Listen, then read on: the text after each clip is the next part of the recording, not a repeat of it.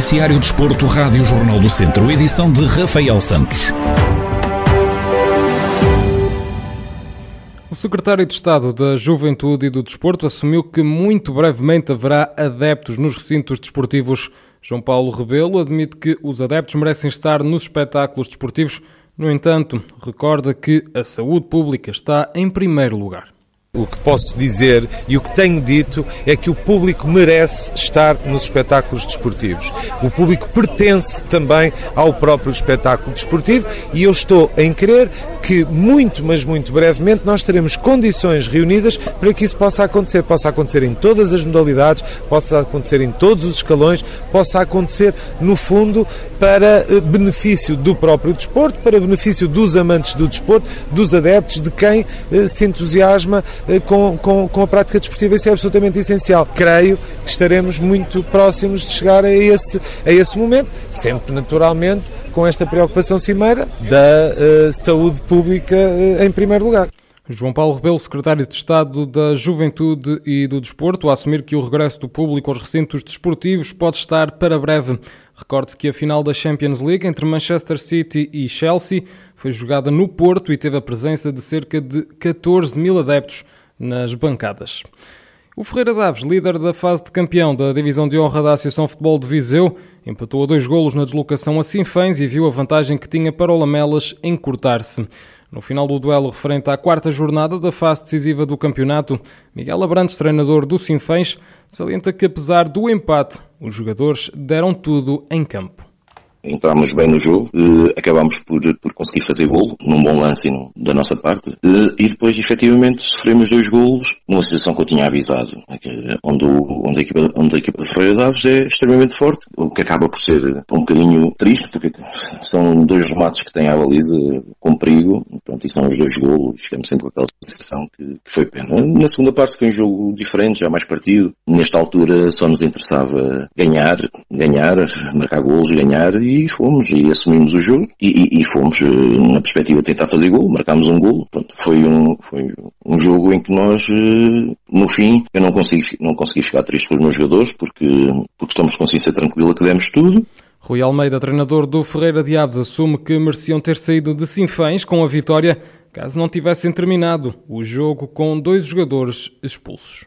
Eu acho que nós até entramos bem no jogo, entramos a controlar o jogo, com mais bola do que o adversário, e o adversário na única vez que vai à nossa baliza eh, consegue fazer um zero. Eh, a nossa equipa com bastante personalidade, mal sofreu o gol, conseguimos ir para cima do adversário e em dois bonitos, dois lances bonitos de futebol, conseguimos passar para a frente do marcador. Depois na segunda parte sabíamos que o adversário tinha que vir atrás do prejuízo, também baixámos um bocadinho mais as linhas, pronto, e depois o jogo, desde que, desde as nossas duas expulsões e ficarmos a jogar com novos jogadores, penso que o jogo tem pouca história uh, e até acabámos de sofrer um gol num cruzamento em que a bola entra direta um, eh, já perto do fim, quando já estávamos a jogar com novos jogadores. Mas o futebol é isto. É, viemos aqui para vencer contra uma boa equipa, contra uma equipa forte, recheada de bons jogadores, mas penso que merecíamos ter saído daqui 11 para 11, penso que merecíamos ter saído daqui com, com a vitória.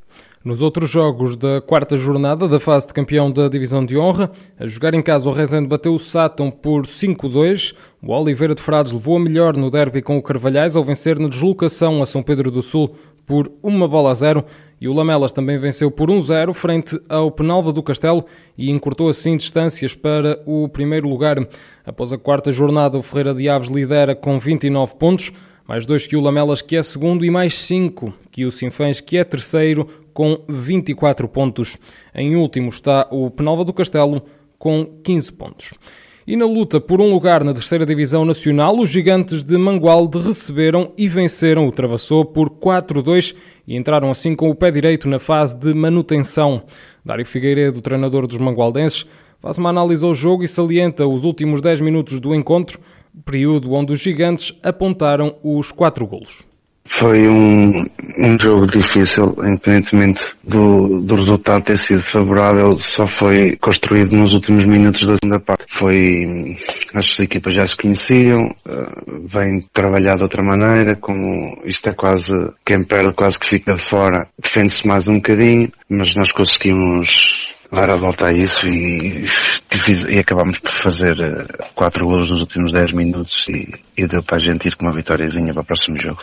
Dário Figueiredo admite que esta foi uma boa vitória para as contas da manutenção, mas admite que não se avizinham facilidades e explica porquê.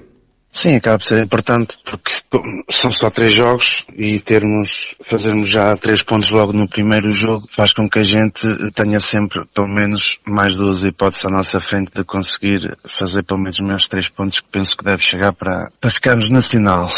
A questão aqui é que isto acaba por ser hum, complicado porque nós estamos numa série onde estão quatro equipas, onde três são da Aveiro. E isto faz com que uh, a gente tenha que jogar sempre, mesmo para ganhar, porque se precisarmos de, último jogo para, para o que seja, uh, temos a certeza absoluta que vamos ficar de fora, que eles vão se defender uns aos outros. O que ao contrário do Viseu, que aqui é tudo uma camada de invejosos.